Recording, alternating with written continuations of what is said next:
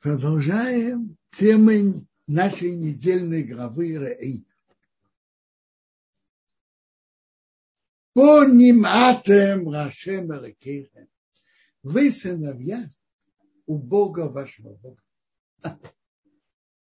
Бог говорит к еврейскому народу, вы мои сыновья.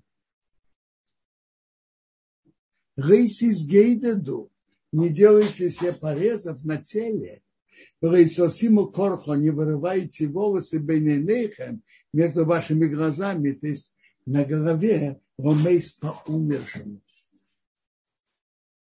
Вы сыновья, вы сыновья перед Богом.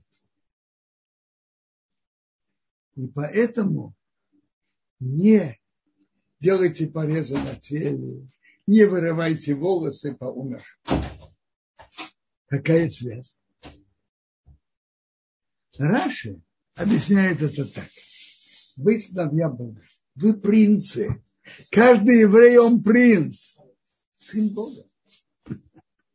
Так вы нехорошо, некрасиво, чтобы у принца были порезы и, что, и чтобы были вырваны волосы. Это не, не аристократично некрасиво. Принц не должен так выглядеть. Поэтому вы этого не делаете. Потому что, продолжаю дальше следующее предложение, ты святой народ перед Богом твоим, твоим Богом. Тебя Бог выбрал быть избранным народом, особым и всех народов, которые на земле. Это так говорит Раш.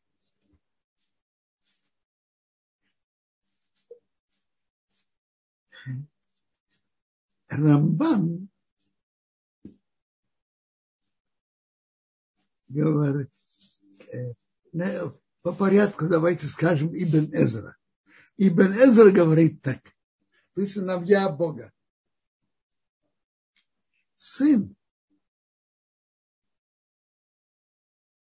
доверяет, доверяет отцу, полагается на него. Маленькие дети понимают, что то, что папа делает, он делает на добро, и он делает на пользу и на добро. Хотя они этого и не понимают. Они не понимают почему, но они верят, что папа то, что он делает, он э, делает на хорошо и на добро. То же самое, когда произошла трагедия, кто-то из близких родственников ушел, переживать можно. И это естественно.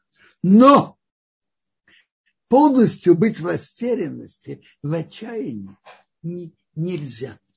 Потому что в конце концов надо знать, что Бог наш Отец. И Отец делает на добро. Он заботится о нас, как Отец о Сыне. И то, что Он делает, это на добро, хотя мы это и не всегда понимаем.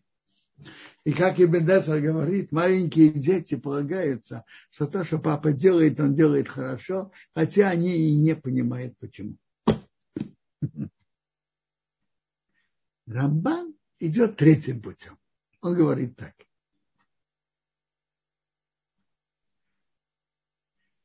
Быть настолько растерянным и быть в отчаянии от смерти близкого родственника нельзя. Потому что надо знать, что даже если твой, отец или мать умерли, они не пропали с этого мира. Душа остается. Ты святой народ перед Богом. У еврейского народа душа всегда остается. Э, переживать, быть в трауре, плакать, естественно. Но быть настолько в отчаянии, чтобы делать порезы на теле, нет. Душа остается. Душа не пропадает. Поэтому нельзя Тора запретила делать порезы на теле по умершему и, вырывать волосы по умершему. Дальше Тора говорит нам о запрещенных вид, видах животных, рыб и птиц. Какая связь между этими темами? Я понимаю так. Вы сыновья Бога, и вы святой народ. Поэтому вы не должны, вы, как сыновья Бога и как святой народ, не должны оскверняться видами животных, рыб и птиц, которые оскверняют того, кто ест это. Вы сыновья Бога. У вас особый статус. Вы святой народ перед Богом. И тут Тора перечисляет виды животных, которые разрешено есть. Интересно, это все травоядные, нехищные животные. Три вида животных. Корова, овца и коза. И семь видов диких. Олень, серна. Семь видов. И тут упоминаются признаки кошерности. Признаки кошерности, что должно быть копыта рассечены и жует жвачку. Должно быть обязательно два признака. А если есть только один, а второго нет, это не кошерно. И Тора упоминает три вида животных, у которые жуют жвачку, а копыта не рассечены, это верблюд и арневет и шафат. Принято переводить заяц и кролик. Точно ли это не уверен? Еще два вида есть, кроме верблюда. Есть один вид, а только один вид животных, у которых копыта рассечены, но нет ее жвачку. Это хазир, свинья. Свинья. Интересно. Гемора спрашивает, что если Гемора рассказывает нам закон, сообщает нам закон в трактате Холин. Человек идет в пустыне, и он находит какой-то вид. Он не знает его. Проверяет копыта, копыта рассечены. Он может его спокойно зарезать, кошерно, как надо, и есть. Но только он должен знать точно, что это не из вида свиньи. Если это животное не из вида свиньи, он может спокойно его есть. Ваша Гемора, но есть хаз... свинья, хазир, а может есть еще другие виды подобные. Гемора нам отвечает, владыка мира знает, что он создал. И он знает, что нет. Свиньи, хазир, есть разные виды свиней. Есть домашняя, известная свинья. Есть лесная свинья, хищная, кабан. Есть обычная свинья, а есть маленькая свинья. Она имеет даже особое название пекарь. А больше нет. Владыка мира знает, что он создал.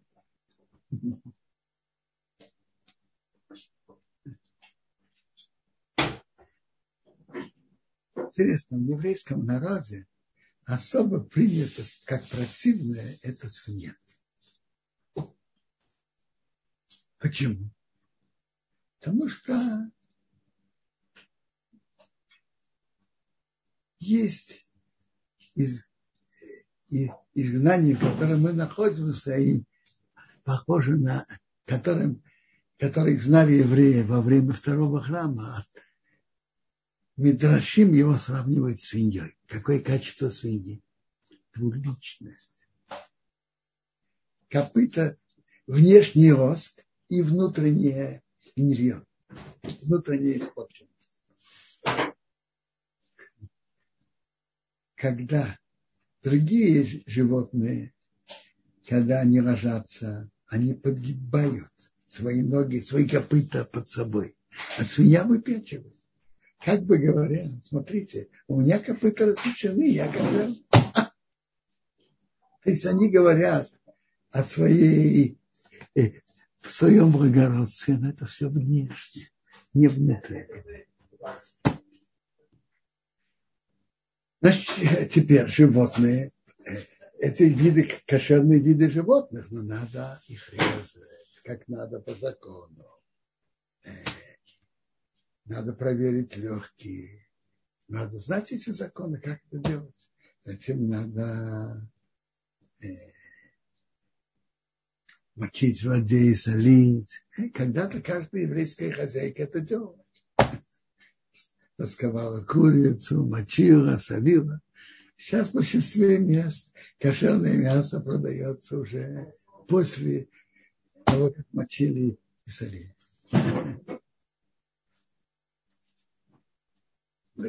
И иногда, иногда видят какой-то не, не, что-то не, неисправное, ненормальное внутренних органов. Спрашивает Равин. То есть, может быть, что это трифа. Но эти кабинки кошер. То, что, что можно есть в воде, все виды, у которых есть плавник и чешуя. Гемора говорит так, что в принципе достаточно чешуя. Не то, что... Нет, должны быть оба. И плавник, и чешуя. Но мы знаем, что у всех видов, когда есть плавник, когда есть чешуя, есть и плавник. Все, у которых есть чешуя, есть и плавник. Тора пишет, должна быть чешуя и плавник, но все виды, у которых есть чешуя, есть плавник. Что такое чешуя? Это говорит Рамбан, это то, что можно снять. То, что не снимается обычно, это часть кожи. Это не чешуя. Интересно, в тех местах, где не было шохейта, который мог резать как надо, что же ели?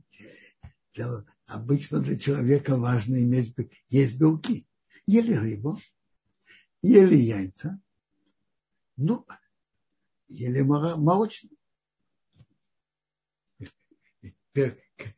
Виды, у которых есть рыба, у которых есть чешуя и плавник, можно есть, а у которых нет чешуи и плавник, нельзя есть. Это не кошерный. Так интересно, проверить на чешую может каждый сам. То и попробовать съесть. Снимается. Это значит кошер. Очень много кошерных видов. Кошерных видов рыбы есть. Человек может сам проверить. А вот филе рыбное, если это сделано соответственным хорошим равинским кашрутом, хорошо. А если нет, то, то нельзя то откуда мы знаем действительно, что это филе того вида рыбы? Они говорят вам филе такой-то рыбы. А может быть нет. Кто может это гарантировать? Когда ты видишь, покупаешь рыбу целую и видишь чешую, можешь спокойно есть. Даже есть несколько чешуек. Можно, можно покупать только если ты видишь, если есть хороший кашут, на который можно полагаться.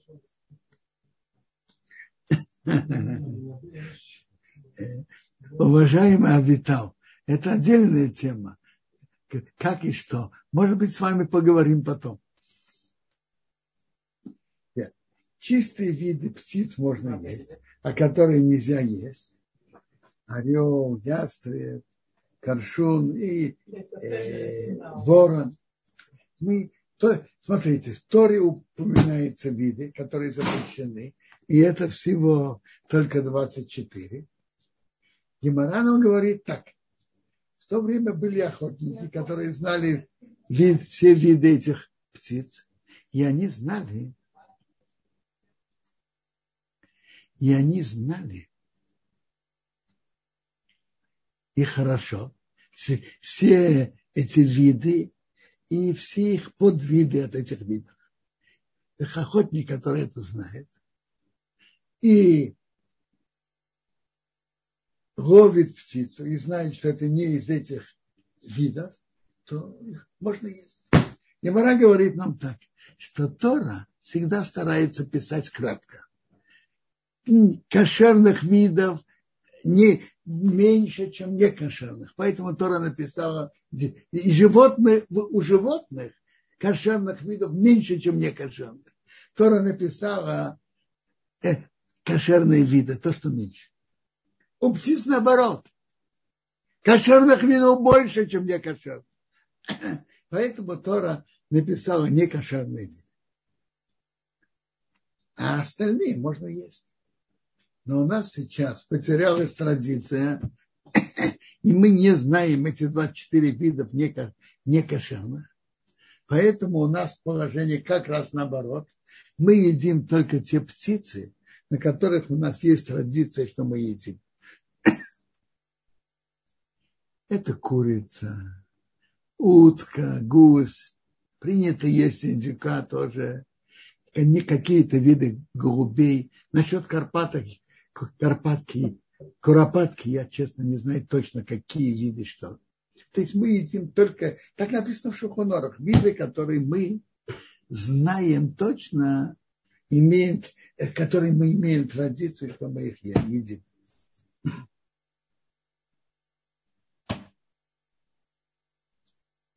Сейчас я хотел бы поговорить о времени, в котором мы сейчас находимся.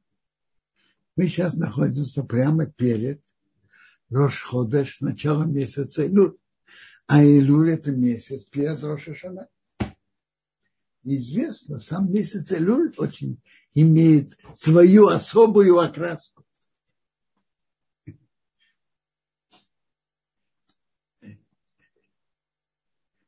Элул – это особый месяц.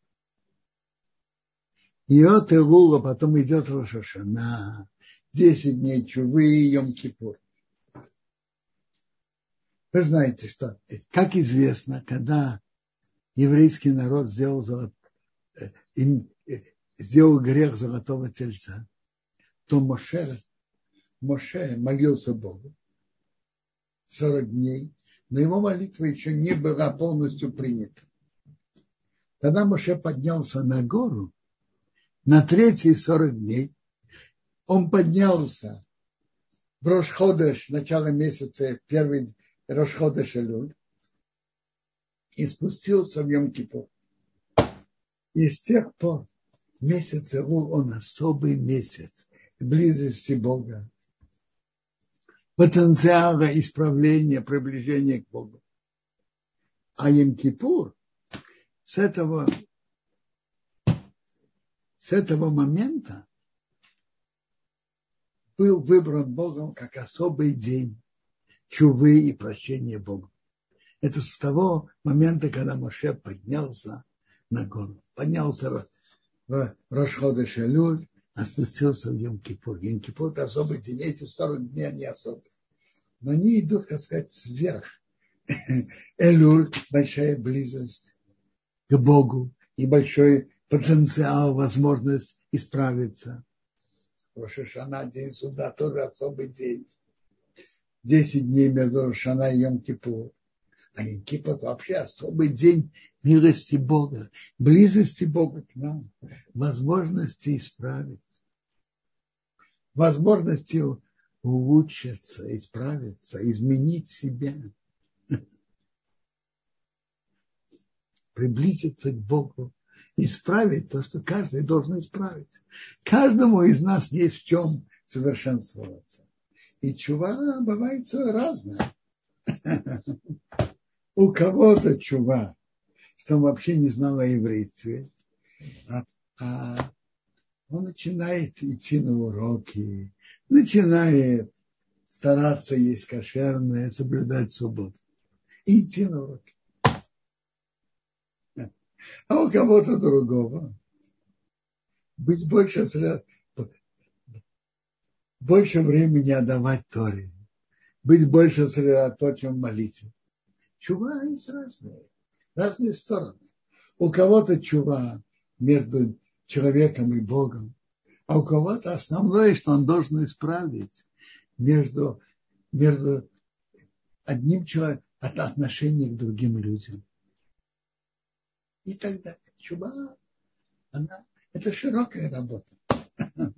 Но прежде всего, чтобы что-то исправить, надо же себя видеть правильными, верными глазами и объективно себя видеть, что у него идет более-менее хорошо. Ну, то, что более-менее хорошо, тоже есть что исправить. А какие части слабые? Это знаете, на что похоже? Когда человек проверяет свое тело, и он видит, какие органы у него недостаточно э, плохо работают. Первое, надо обратить внимание, чтобы они нормально работали. А затем надо освежить и омолодить весь организм. То же самое и в духовном плане. Смотреть на слабые точки и смотреть на сильные, тоже их учат. Теперь, Беру принято в еврейском народе особенно обращать внимание, особенно исправлять. Отдавать больше времени Торе, больше времени самоанализу, что у него хорошо, что нет. И стараться думать, кто и как исправить.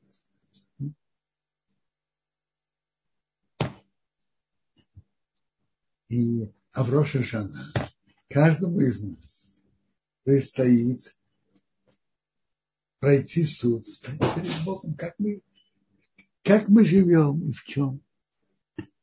И перед Богом на, надо, каждый из нас станет сам перед Богом, и он должен себя проверить и хорошо подготовиться. Интересно.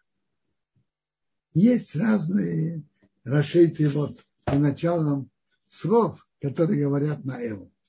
От имени Ария Кадош говорят, есть посук. Вайреким и йоды. Он сам ничего не хотел, но Бог подвернул ему под руку. Вы сам тилхомоким. Я сделаю место, куда убегать. И йоды, вы сам тилхо, это буква Л. То человек должен исправить даже то, что он делал по ошибке. Постараться. Постараться еще раз быть более осторожным. И хорошее время для этого идет приводит интересные начало слов. Написано, умор Ашем эсрабов хобесрабав, это второе. Бог обрежет твое сердце и сердце, ведь это чума. Это первые буквы. Это чума. Чума. Слова «Анира доди вы додили» я моему другу, а мой друг мне, это песня еще расширим, я Богу, а Бог мне. Первые буквы этих слов – это Элюль. Я моему другу, и мой друг ко мне. Это молитва перед Богом. Что такое молитва? Мы говорим, мы говорим с Богом.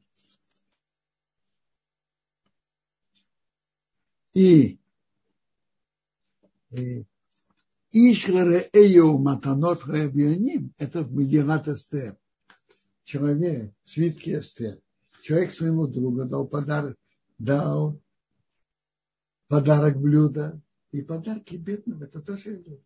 То есть Элю, это, это стакан. Три вещи стараться делать лучше. Чува, исправить. Фила, молитва, чтобы была лучше. И стакан.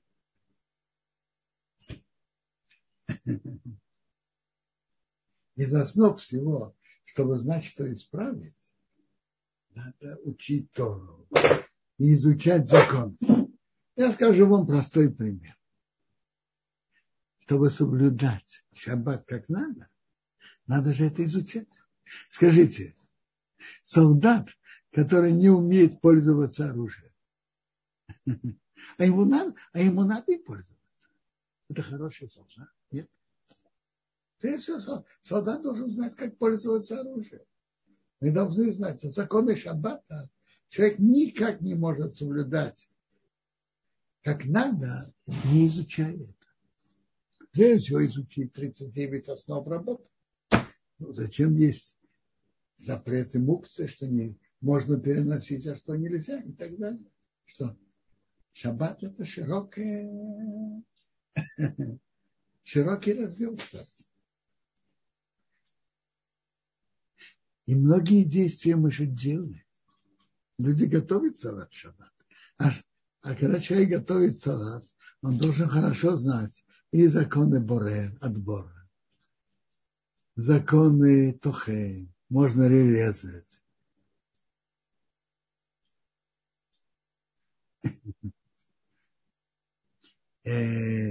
Может быть, законы Раш тоже. Надо это знать.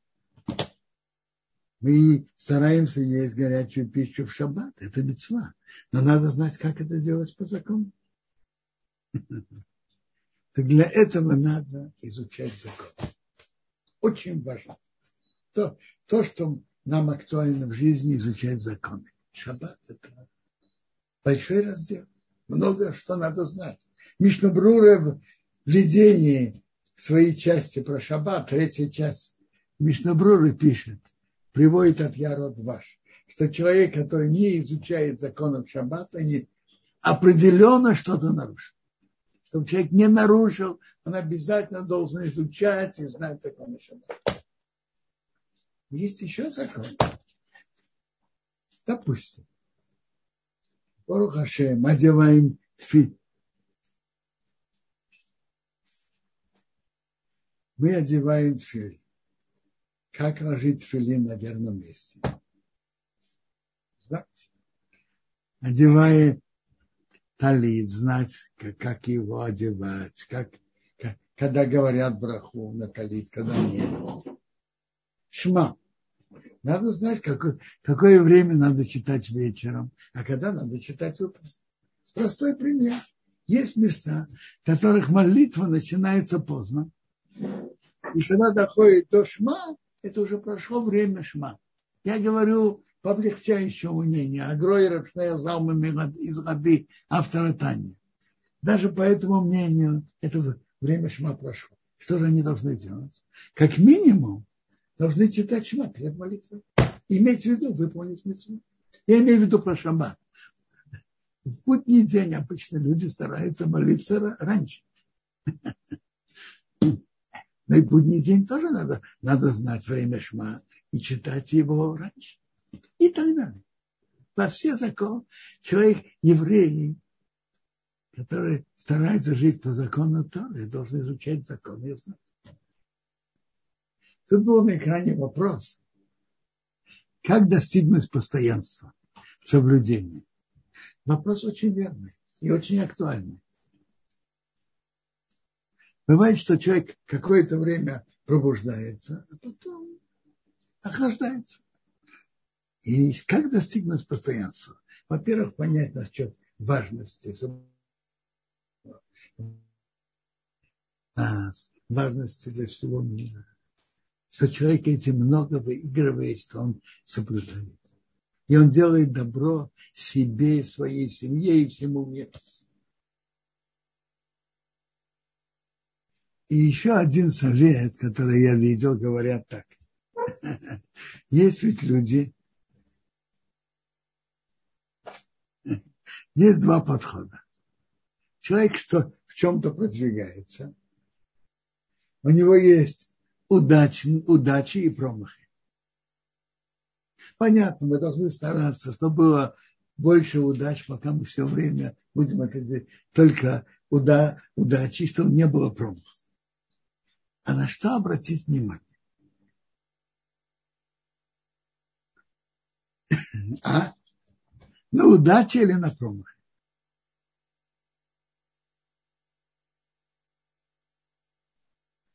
Я видел в одной книге, книге Шары Чува, он говорит так, что если у человека это случайный промах, что никогда его не делал, то надо на это обратить, сосредоточиться и понять, насколько он потерял и насколько это плохо.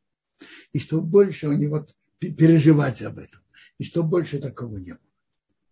Но если человек в пути борьбы, и он старается идти вверх, но у него есть удача и промах, то верный путь обратить внимание на удачу. Говорят так, то, на что человек обращает внимание, становится больше. она обращает внимание на удачи, удач будет у него больше.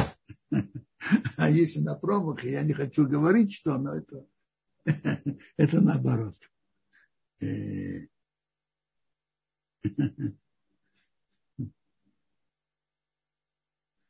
то есть обращать внимание на удачи и не, не забывать об этом, идти вверх, пока, пока он сможет соблюдать как надо. Во всем. Понятно, надо пробуждать себя, насколько это важно.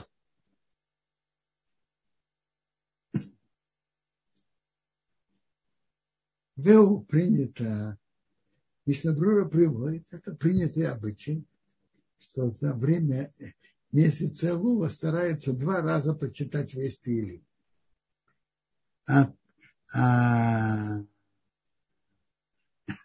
а в Тилим есть 150 капитлов, 150 глав.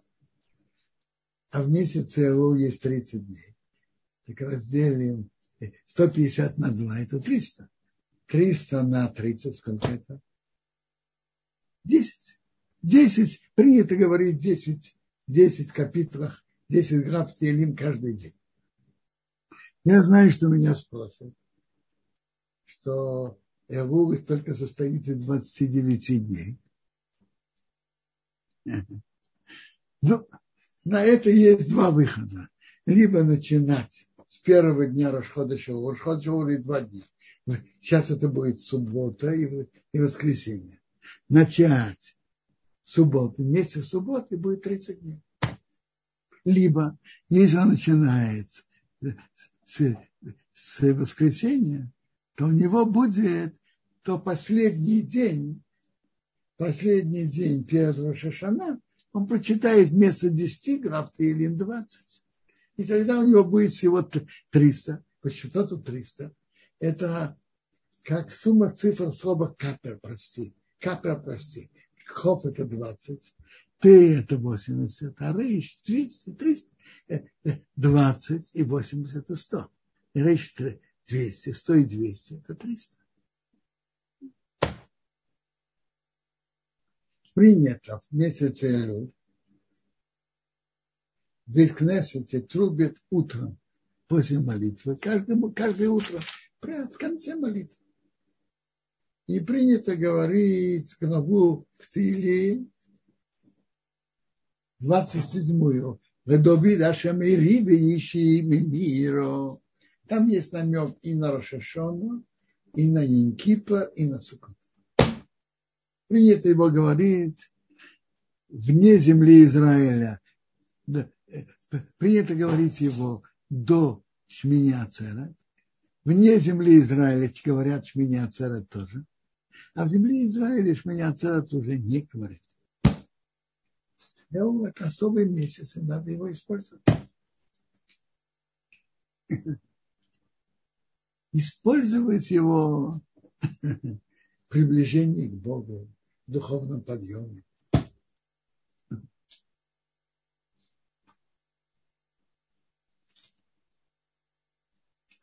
В нашей главе есть, есть еще много заповедей. Но я сейчас упомяну заповедь, которое нам будет сейчас актуально прямо перед Рошашана, перед наступающим Рошашана.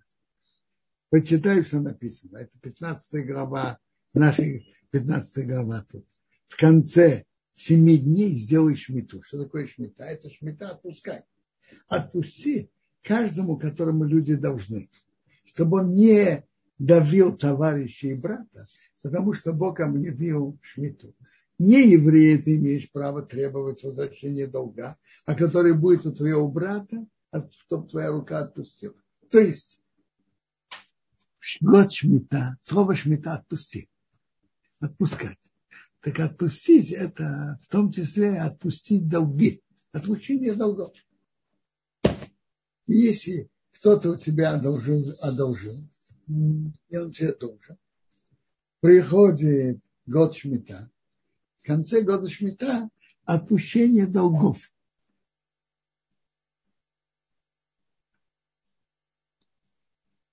Отпущение долгов ты не имеешь права требовать. о каких долгах идет речь? Как написано в Шуханару. Знаете, о каких долгах? О долгах срок оплаты которых пришел перед Рошашуна. Человек одолжил, допустим, ну, до первого июля, до десятого июля, до двадцать восьмого июля, до двадцать девятого июля. Срок уплаты пришел. Так надо оплатить. А если срок уплаты долга будет уже после Рошашана, допустим, в Цомгдане, после Рошана, на это шмита не действует. Закон шмиты – это что долг аннулируется. И человек теряет право его требовать. Если должник сам хочет принести, вернуть себе этот долг, что должен говорить тот, у кого одолжили? Шмита. Уже прошла, прошел долг. Он говорит, при всем этом я знаю, но я тебе я хочу тебе дать подарок. Он, он может принять. Но так долг аннулируется и прощается. Я повторяю, долг, срок уплаты которого пришел до следующего Рошашана. В конце шмиты это отпущение долга.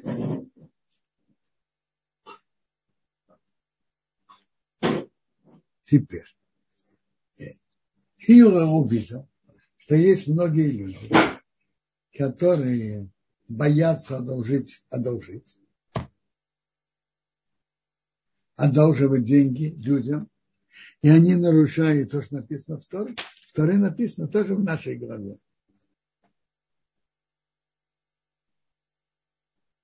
Э, если у тебя будет в сердце негодная мысль, приблизился год седьмой, год шмиты, отпущение долгов, у тебя будет плохой глаз на твоего брата-бедняка, и ты ему не, не дашь, то есть не отушишь давай ему, одолживай, чтобы не было плохо в твоих глазах, когда ты ему даешь.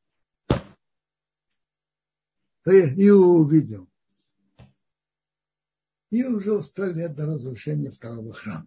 И он увидел, что люди воздерживаются одалживать людям перед шмитой. И Киу постановил такое постановление прусбу.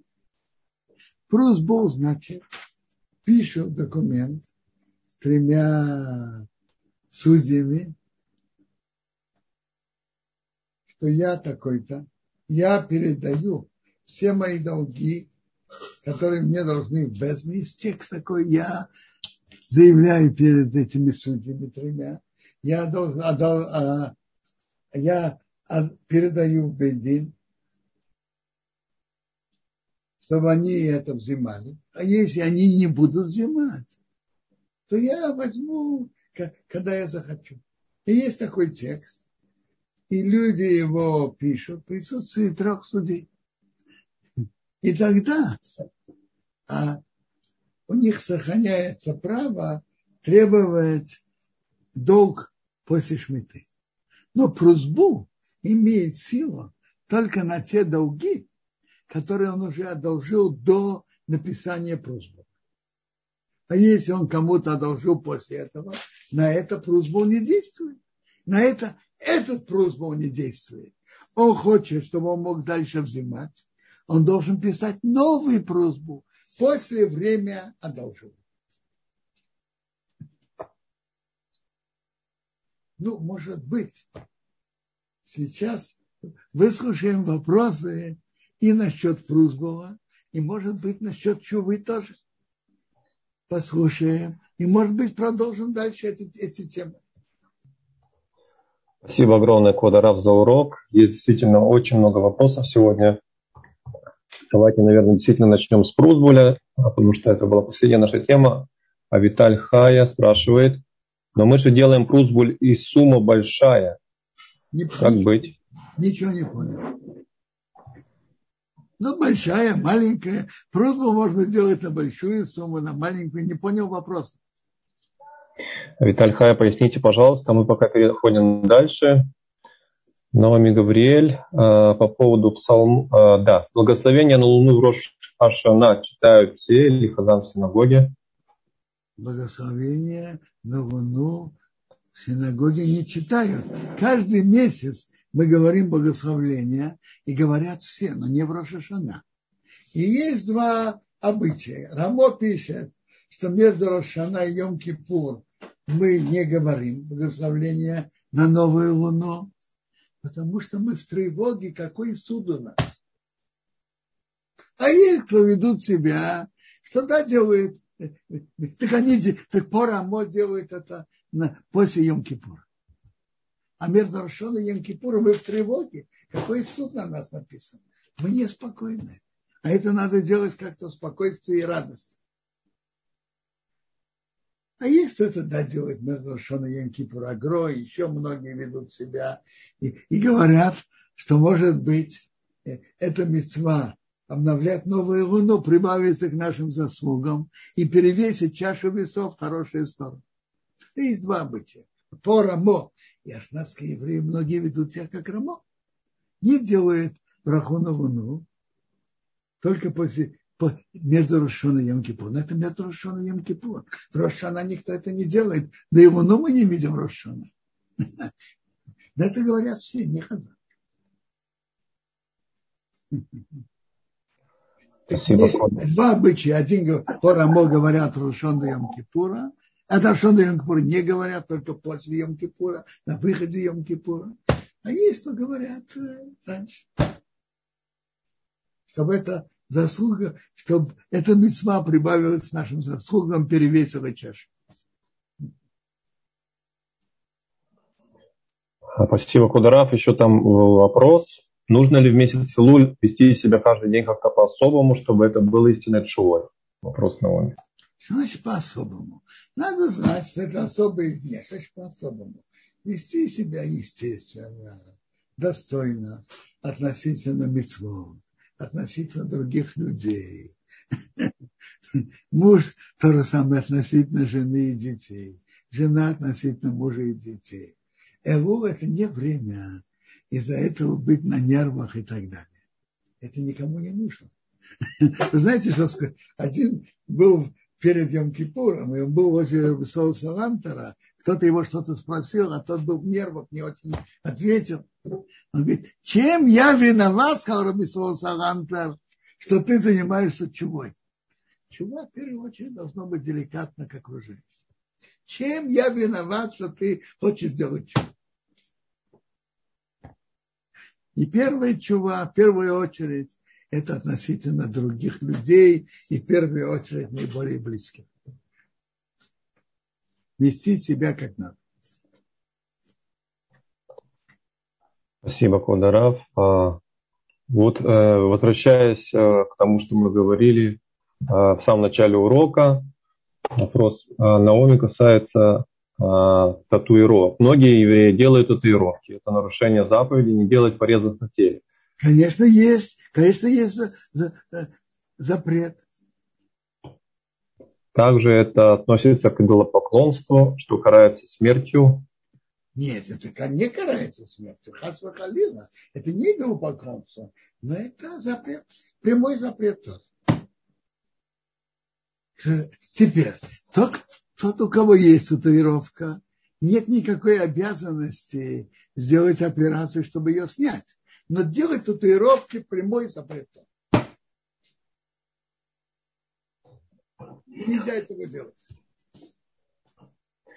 А, спасибо. Анонимный участник спрашивает, сказано не вырывать волосы между глаз. Это про волосы в носу или в бровях? Не, так я вам так я поясню. Э, есть другое место, написано э, вырывать волосы имеется в виду и, и быть, как сказать, лысым, это волосы на голове. Не на бровях, не в носу, а именно на голове. Об этом идет И это называется керех, лысый. Карха, Керех. Именно на голове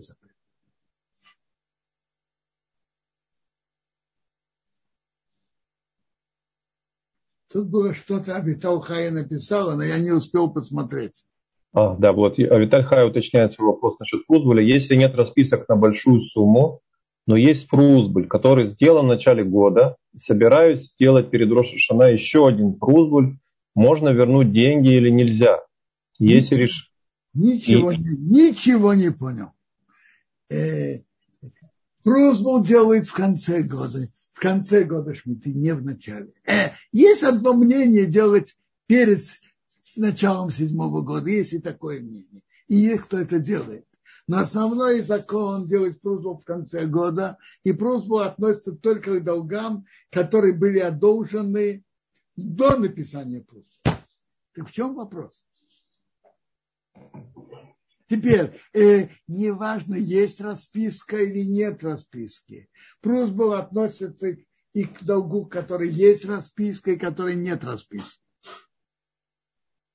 Просьба относится в равной мере ко всем долгам.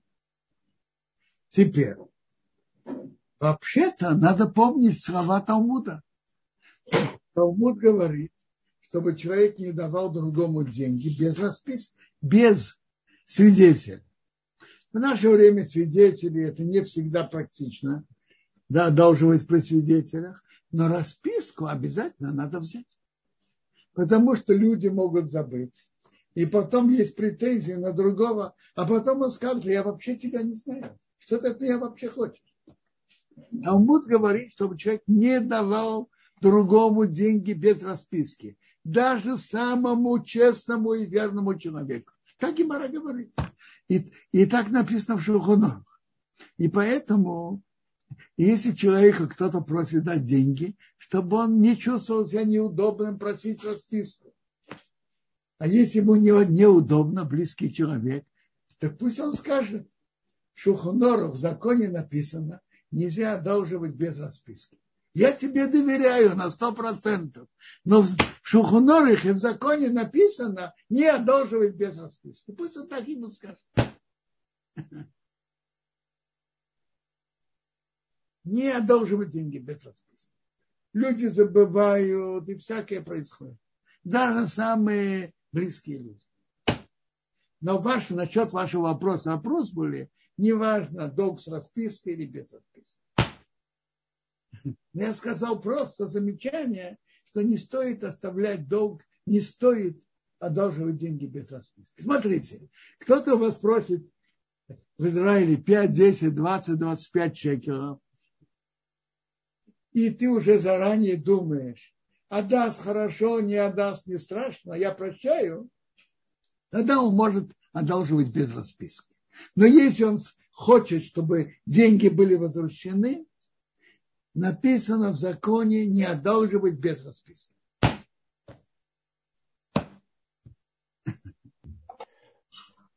Рав, спасибо. Еще был вопрос. Виталий Хай, второй вопрос. Если я все же решаю не искать получить деньги обратно, будет ли это выполнением заповеди Шмитата Софии? Смотрите, если, если Правильно? Если кто-то вам должен, а вы не требуете эти деньги после шмиты, это будет выполнение. Это будет выполнение этой мецвы. Правильно? Между прочим, это будет выполнение этой мецвы. Вообще надо, это будет выполнением, конечно.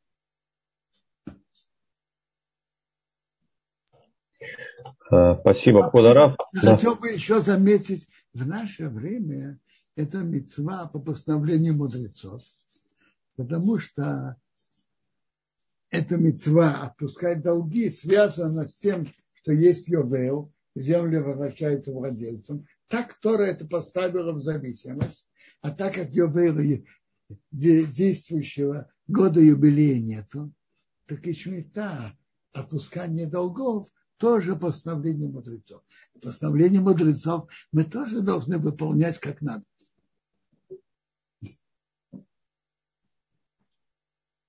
Да. А, теперь а, пару вопросов от новыми.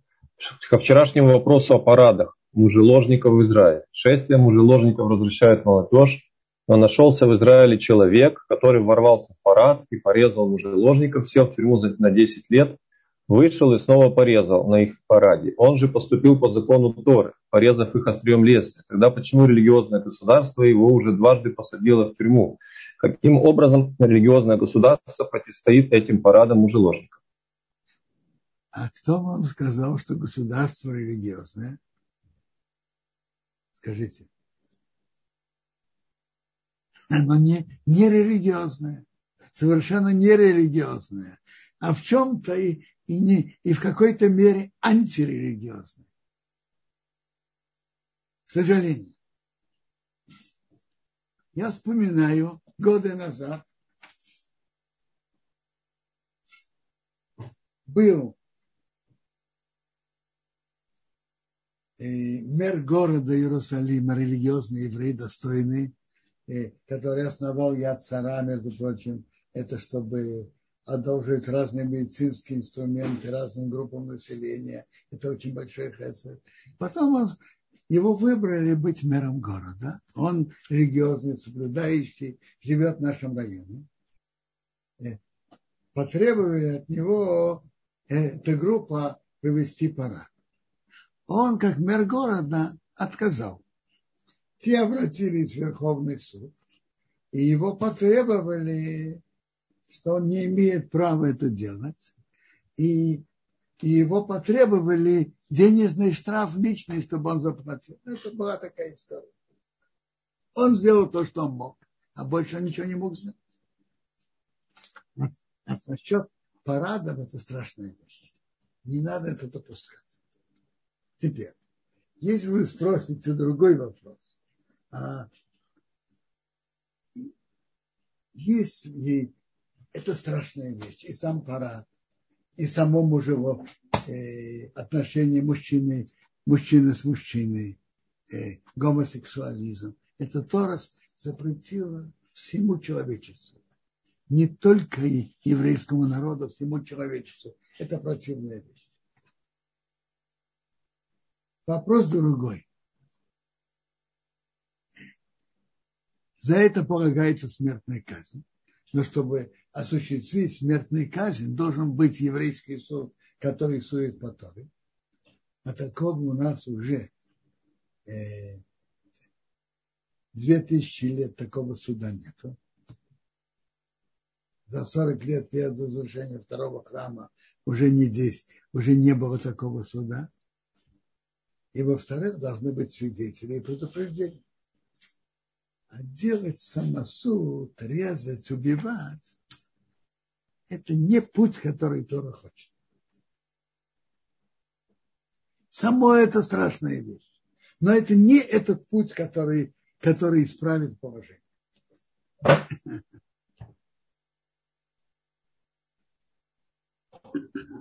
Э, это я не говорю мою личную позицию, я говорю позицию больших людей Торы. Я, я маленький человек. Известная история. Около 70 лет назад была группа, которая выясняла, какие машины едут в субботу, и их поджигали.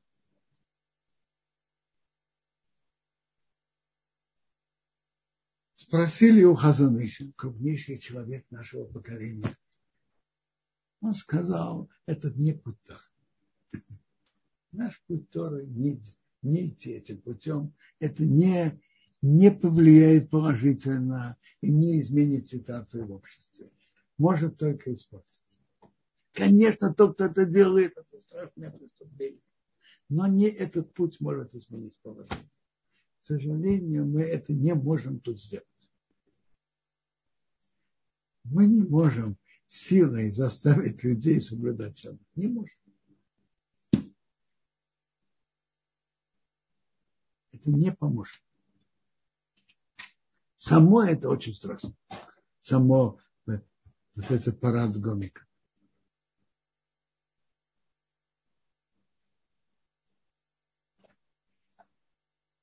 Спрашиваете, когда, когда я рекомендую сделать просьбу в конце шмиты, смотрите, для того, чтобы сделать просьбу, надо же иметь перед собой трех людей, которые как-то что-то изучают, знают, имеют перед собой текст просьбы.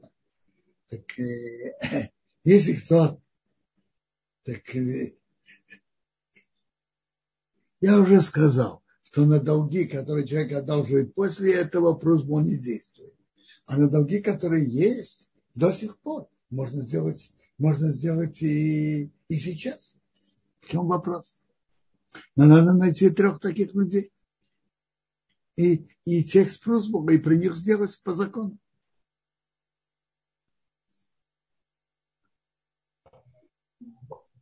А, Квадарав, а, я вижу поднятую руку, но здесь еще был вопрос уже давно. Человек ждет. Если договор аренды квартиры закончен, и есть большой долг по Арноне, то, наверное, нужно объяснить, что такое Арнона, не все могут знать. Это я тоже знаю, что такое Арнона. Уплата мерии города, городскому управлению города. О, и этот, и этот большой долг, он э, до 1 июля. Как требовать? Надо что-то писать? Послушайте.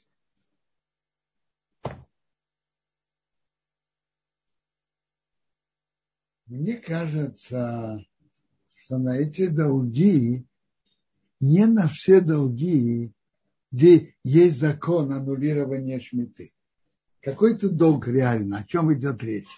Что э, тот, кто снял квартиру, он должен платить в мере города город, за городские услуги. Так, между прочим, это его отношение к городским, городской мере. Понятно, что хозяину квартиры это очень актуально. Но я, я, честно говоря, не знаю, действует ли на это закон аннулирования долга Шмиты. Это надо хорошо посмотреть и выяснить. Вы слышите? Не на все долги это действует. Приводится, например, человек э, записал долги в магазине принято. Есть магазины, которые готовы записывать людям, продавать людям в долг. Приходит шмита, и это долг не аннулирует.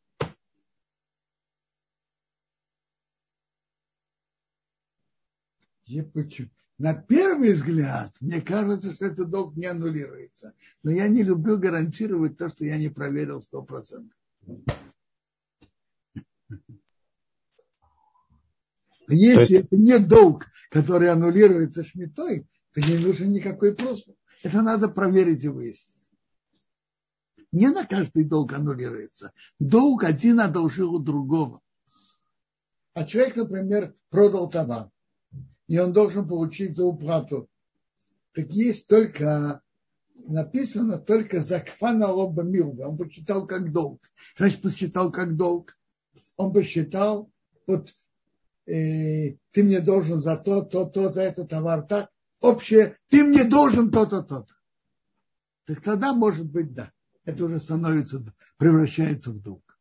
А если это не подсчитано, не поставлен, и, и, и, и, и того столько-то ты мне должен, так это долг не аннулируется. Это не аннулируется в шмиту. Это еще не стало долгом. Только долг аннулируется в шмиту. А не все, что человек должен другому.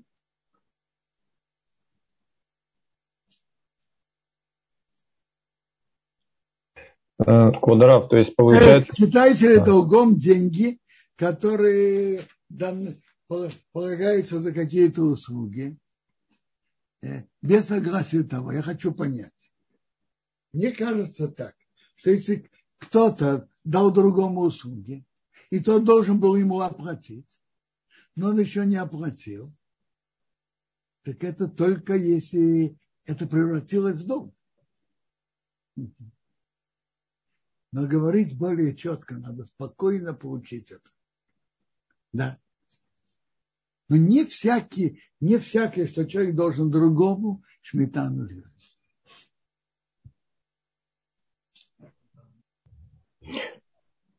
То тоже касается квадрав, тоже касается вопроса о э, долге по аренде квартиры, правильно? Это тоже не покрывается этим законом. Давайте сейчас откроем. Ой.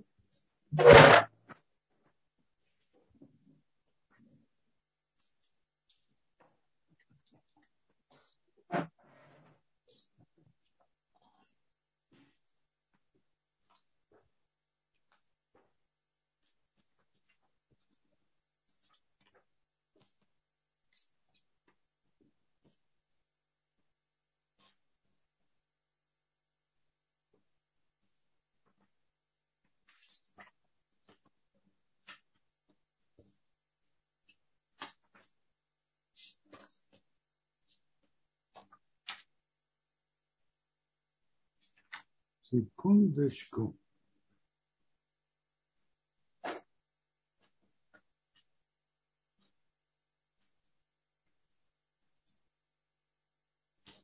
Тут написано, например, я читаю Шуханарух. Э, человек работал у другого, и надо ему заплатить. Это шмита не аннулирует. А если он сделал его как долг, подвел итогов. В конце концов, ты мне должен за всю мою работу там э, такую-то сумму, это да Я думаю, что то же самое аренда за квартиру, если это не превратили в долг, это не аннулируется. Вот если это ты мне должен за прошедшие месяцы вместе так-то, так-то, и подвели итог между собой, ты мне должен то-то, это уже превратили в долг. А без этого это не аннулируется.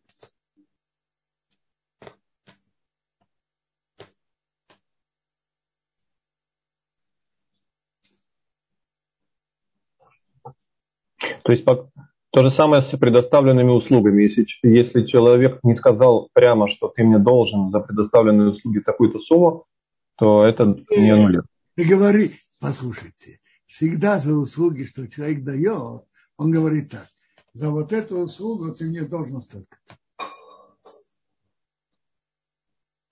Это еще остается плата за услугу. А если он ему делал несколько услуг, и все, встретились, знаешь, ты мне за, эти, за это должен то-то, за это то, за это то, и того ты мне должен так-то и так. Это уже этим он превратил это в долг.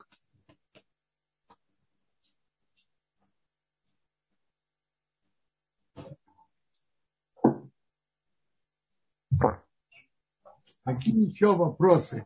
А давайте сейчас немножко про чуву. Это более, более важная тема. До Прус была, у нас есть еще четыре недели. Что значит, должник не подтвердил свой долг? Это не аннулируется, не понял. Значит, он не подтвердил. Он отрицает. Если должник отрицает долг, то я не понял, в чем вопрос. Он не собирается платить, и он отрицает. В чем вопрос? Да, просьбу, да, шмита, не шмита. Ну, смотрите, он отрицает. Это ничего не меняет. Долг остается долгом, тот признал, нет. Не было бы шмиты, надо дальше требовать. А если, не, а если есть шмита, надо писать просьбу и потом требовать. Тот ответил, не ответил, долг это, это долг. И если есть, э, э, если есть долг, тот признался, не признался, торопится давать, не торопится, отрицает, не отрицает. Чтобы он мог дальше требовать, надо написать просьбу. Еще вопросы? Да, есть поднятая рука, Квадарав. Я так понимаю, что это Гавриэль поднял руку. Пожалуйста, микрофон включен. Алло. Да. Шалом Равин, Бенсон Зильбер. У меня вопросы по недельной главе. Слушаю. Значит, посук, а, перек Юдбет, посук ламит. Сказано слово Эйха. По этому слову есть одноименный свиток Эйха, плач Армияху. И этим же словом Всевышний позвал Адама в Ганедене. Что в данном месте это слово означает? Нет, послушайте. Есть простой перевод. А есть соотношение, которое есть в Медрашим, соотносят это к этому. Теперь слово перевод эйхо это как? Каким образом? Это простой перевод слова их. А вот отношение к этому, это уже, это уже отдельная учеба. Понятно. Еще вопрос. Значит, перек Юд Алов, посук Кавхет. Написано Лалех это Харейлу Гимахарим. Что означает, чтобы пойти за богами чужими. Что значит пойти за ними и куда? Очень просто. Изучать их обычаи, их книги, э, а, интересоваться этим, заниматься этим, и что это в конце концов приводит к тому, чтобы им служили. Это значит идти за ним. Это нельзя. Смотрите, слово Элогим, как мне известно, означает также судьи. Имеется ли здесь в виду под словом Элогим Ахирим э, к чужим судьям, то есть к судьям не из народа Израиля? Это другие темы. К судьям есть закон, идти к еврейским судьям, а не к другим. Но слово Эликим, это имеет несколько содержаний. Это и судьи. И слово Кел – это сила. Э, и это как хозяин. Это несколько содержаний. И в этом смысл этого имени Бога, что он сила всех сил, владыка над всеми владыками. Это от слова кел сила. Это то, что тут говорится. И, и, и это те, которые другие считают это за, за считают, служат это. Считают это за силу. Кто-то считает это за силу. В действительности это ничего, но они считают это за силу. Это смысл фразы. Еще могу вопрос? Э, хорошо. Э, значит, перек Юдбет, посук Алов, написано, эти хукимим и мишпатим, которые храните для исполнения в земле, которую дал Ашем Бог отцов твоих. Сказано, что в земле Израиля надо хранить для исполнения, а в странах рассеяния разве не надо их хранить? Нет, это же относится к следующим предложениям. Уничтожаются и места, которые служили идолам. Это в Израиле. А где-то в Индии или на Филиппинах вы это не обязаны делать. Уничтожать идолов там. В Израиле, да. И вот в следующем а, посуке сказано, ой, в, в посуке Тет, извиняюсь, посук Тет написано. Мы каждое, каждое слово будем изучать. Может, оставим место для еще вопроса. А, хорошо. Время кончилось, да? Э, э, смотрите, просто есть еще вопросы. Да? Ага. Хорошо. Э, Квадарав здесь не, не понял имени человека, но вопрос я вижу. Является ли... Есть какие-то вопросы от Чуве. Давайте по Чуве. А, да, был вопрос от Чуве. Вот я видел у Наоми здесь. Сейчас, одну секунду. Вопросы и ответы. Э, да, в каком режиме приносить покаяние в месяц? Значит, не понял вопроса. Что в каком режиме? Человек делает самоанализ, старается исправиться, э, анализирует объективно и старается исправить. Я не понял, в каком режиме. Человек есть время, которое он отдает этому. Между прочим, да. И старается не тратить время напрасно больше старается использовать время. Скажем, люди, которые едут в автобусе, в это время они могут спокойно думать то, что они делали, и что, как можно сделать лучше. Э, еще был вопрос э, у нее, у Наоми, если в Илуль э, Бог ближе к человеку, тогда, наверное, можно не только приносить покаяние, но и обращаться с какими-то особыми просьбами к Богу. Можно? Можно? Тут был какой-то вопрос от Авитал Хаи, тоже от Чуве. Я не успел посмотреть, что это за вопрос. А, вот, да, есть действительно вопрос. Последний был вопрос. Как точно Раф рекомендует делать шуву? Ведь, кажется, в Илуле исправляют поступки. Значит, как? Человек делает анализ. Каждый должен себя посмотреть, насколько возможно со стороны. Если человек, человеку самому иногда трудно увидеть себя со стороны, если у него есть близкие друзья, которые его знают. Один спрашивает у другого, как, как вам выглядит мое поведение относительно митцвот и как относительно других людей. Что вы думаете, хорошо бы, в чем хорошо, стоило бы исправить? А, тут была поднятая рука, Кударов. Нахман. А, включили микрофон.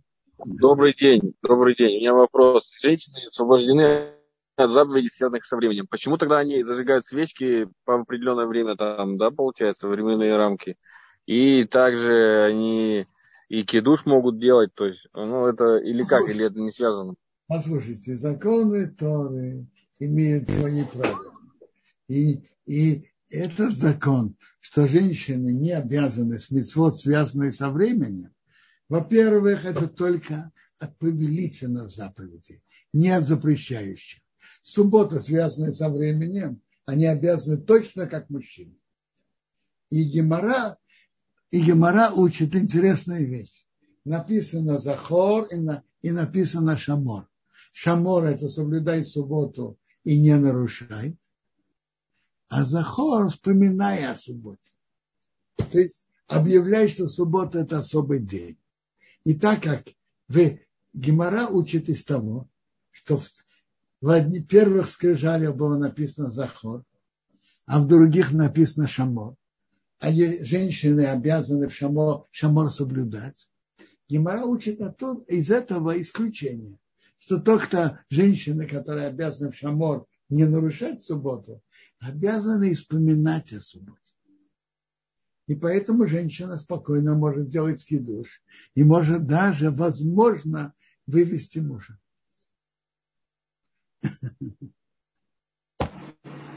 Ага, понял. У этого Спасибо. закона есть исключения. Есть еще исключения. Маца и законы и заповеди ночи Седера женщина обязана точно как мужчина. Есть мацу, пить четыре бокала вина и так далее. Это исключение. Всего хорошего всем, хорошего шаббата.